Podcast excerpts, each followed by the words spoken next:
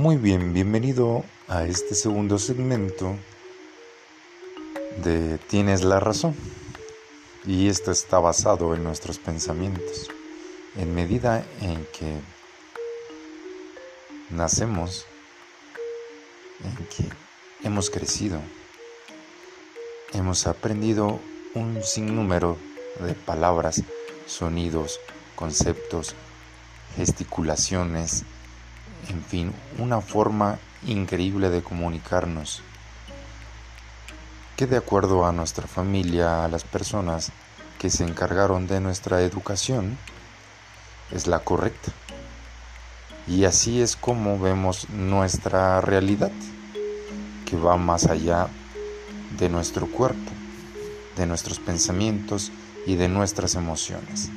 Es decir, lo que manifiestas en la realidad es producto de tus pensamientos.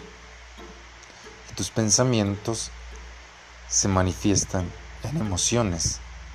Tus emociones son las que dirigen tu comportamiento, tus conductas y Finalmente, la forma en que te comunicas con las personas.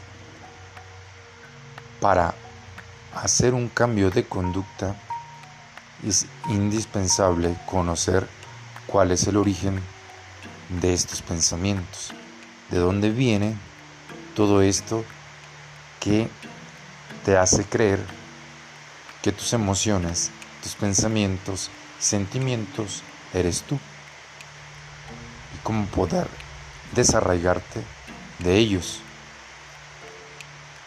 para vivir realmente consciente, como respirar.